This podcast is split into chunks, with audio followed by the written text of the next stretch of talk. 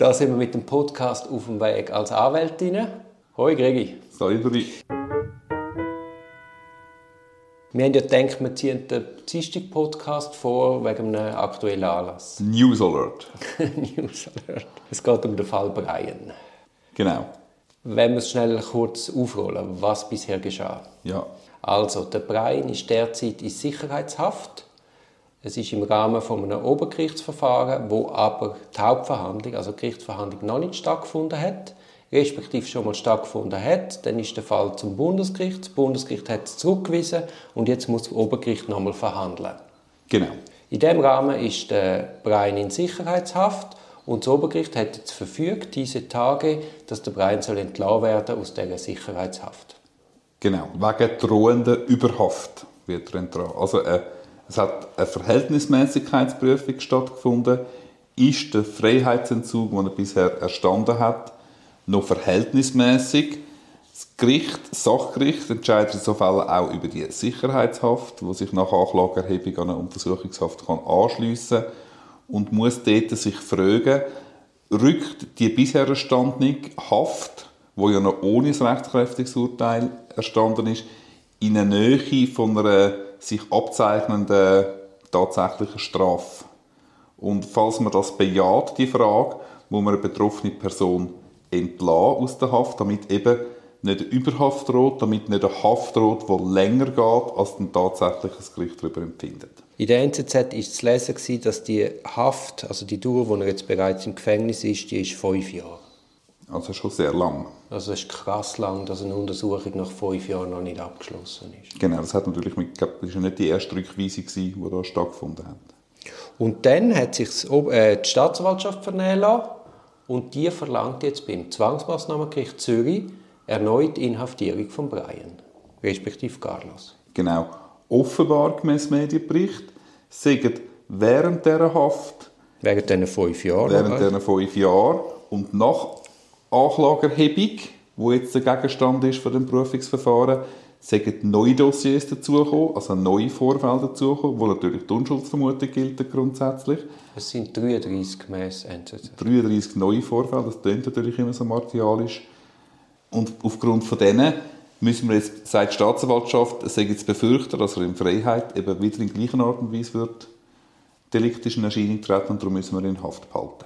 Er hat 33 neue Dossiers fabriziert in Untersuchungshaft und die Staatsanwaltschaft geht jetzt davon aus, dass er, obwohl er die Delikte alle im Regime von Haft, vom Gefängnisregime begangen hat, dass er in Freiheit voraus sollte entsprechend wieder delinquieren. Genau. Wirkt so auf den ersten Blick ein bisschen absurd. Das ist ein Äpfelbier-Problematik, könnte man schon fast sagen. Und es wird ja, ist ja immer wieder geltend gemacht worden von der Verteidigung von, von Brian, dass das ein Ausdruck war oder es sich wehren gegen seines Erachtens unrechtmäßiges Haftregime, gegen die Isolationshaft, wo ja schon, ich glaube, das UN-Antifolterkomitee ähm, sich da auch schon vernehmen hat und das kritisiert hat, dass das eigentlich im Sinne von einem Notstand, dass das Notstandshandlungen sind.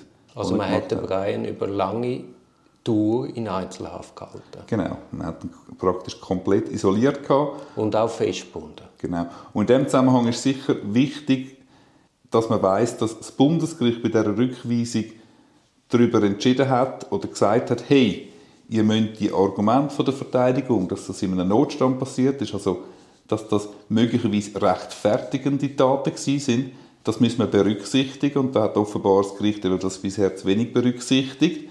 Und das ist, wenn das Bundesgericht das nur schon sagt, oder? Also, das Bundesgericht sagt so etwas nur, wenn sie gewisse Gedanken haben dahinter, hat das eben für das Bundesgericht möglicherweise tatsächlich ähm, etwas für sich, dass die Verteidigung einen Punkt für sich hat, dass man dort, äh, ich weiss nicht, Straflosigkeit, Strafminderung, Strafreduzierung ja, ja. wird kommen. Genau. Gut, was bedeutet jetzt das für das Zwangsmaßnahmengericht Zürich, wo jetzt von der Staatsanwaltschaft angerufen worden ist? Was werden die prüfen? Also Zwang, Zwangsmaßnahme Zürich kommt jetzt ein neuer Antrag über in dem wieder laufenden Vorverfahren, unabhängig von dem Prüfungsverfahren, also wieder ein normales Vorverfahren, kommt dort ein Antrag auf Anordnung von Untersuchungshaft, haben sie auf dem Tisch. Mit welcher Begründung von der Staatsanwaltschaft? Wiederholungsgefahr. Wiederholungsgefahr. Jetzt, wenn das Obergericht den Brian entlässt, meinst du, die haben sich nicht geäussert zur Frage der Wiederholungsgefahr? Meinst du, das war ein reiner Entscheid betreffend Verhältnismäßigkeit ohne Abhandlung der Haftgründe?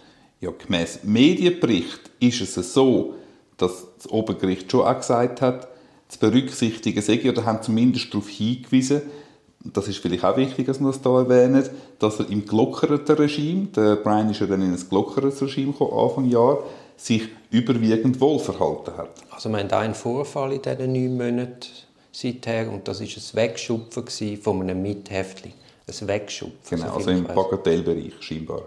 Also das spricht ja auch gegen eine Wiederholungsgefahr. Also in dem Moment, wo man das Haftregime in normale Bahnen gelenkt hat, hat er kein Delikt mehr begangen.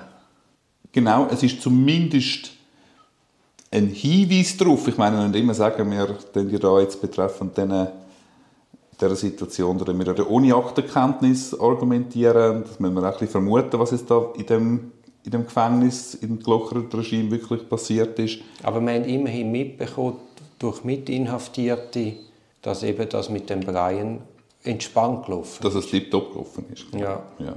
Und also, der Hinweis ist, dass sich der Brian im gelockerten Regime konform kann verhalten kann. Also gelockerte Regime tönt jetzt so wie eine Belohnung, aber es ist der gelockerte Regime ist normale Regime, wo immer noch sehr streng ist. Absolut, absolut, natürlich. Aber im für den Brian gelockerte Regime sich kann bewähren, auch wenn es jetzt in Anführungszeichen erst die etwa neun Monate sind oder so, wo er in dem, in dem gelockerten Regime auch wieder in Anführungszeichen ist.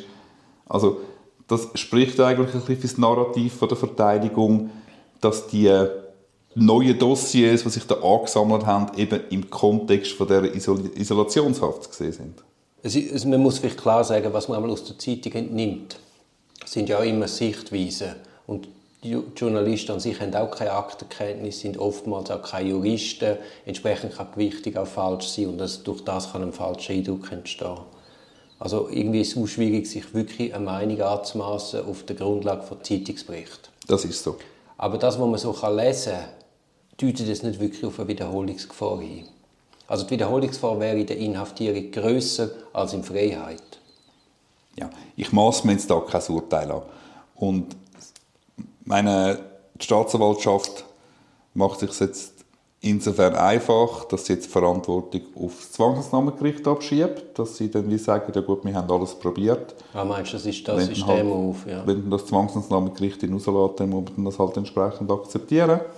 Also würde mir jetzt noch Gut, in dem Fall weiss man nicht, wirklich nicht, in welche Richtung es weiterläuft. Wenn ein Zwangsnahmegericht würde den Antrag ablehnen, ob es gar noch Beschwerden macht, wieder das Obergericht. Das dürfen jetzt im Moment noch, dürfen jetzt erst ab dem 1. Januar 24 nicht mehr. Das finde ich so unglaublich, dass du ein Gesetz hast, wo das nicht vorsieht, das Beschwerderecht. Jetzt kommt das Parlament und sagt, nein, auch in der Revision, äh, es gibt kein Beschwerderecht. Das Beschwerderecht ist via Bundesgericht eingeführt worden und dass jetzt die Staatsanwaltschaft tatsächlich immer noch Beschwerden macht. Das finde ich relativ un un unglaublich. Gut, das geht jetzt ein bisschen zu weit. Das müssen wir vielleicht jetzt auch kurz erklären was wir damit meinen. Also eigentlich muss man die Strafprozessordnung so lesen, dass die Staatsanwaltschaft gegen negative Haftentscheid keine Möglichkeit hat, eine Beschwerde zu machen. Das Bundesgericht hat die gegeben. In der Revision wird das jetzt ein klarer Riegel vorgeschoben. Das Bundesgericht hat es aber glaube ich, schon wieder entschieden, dass bis die Revision ja, durch schon. ist, dass man... Ich weiß schon, aber ich finde ich find das von der Haltung her, ist, ist, scheint mir das als so absurd. Jetzt wird ja ein ZM-Gerichter entscheiden der ist Mitglied von einer politischen Partei. Meinst du, hat das einen Ausschlag, in welcher Partei der sein wird? Weil er muss ja wiedergewählt werden irgendwann. Oder will vielleicht irgendwann wiedergewählt werden.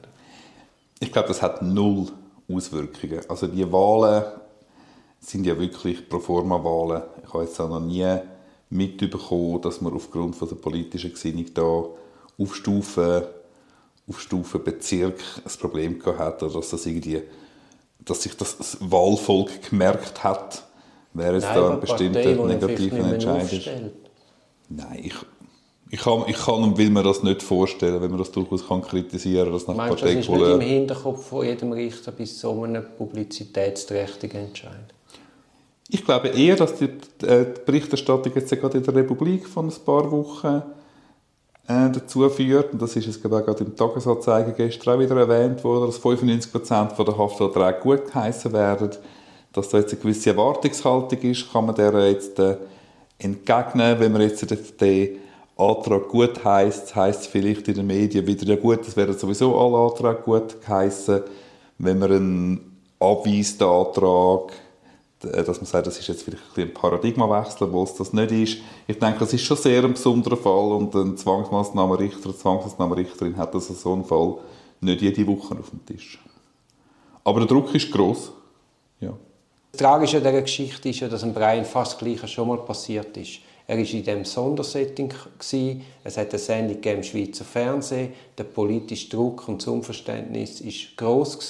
Und dann hat man das Sondersetting abgebrochen und hat den Brian inhaftiert mit dem Argument, man müsste Brian schützen vor der Öffentlichkeit. Also einen hohen Sondergleichen.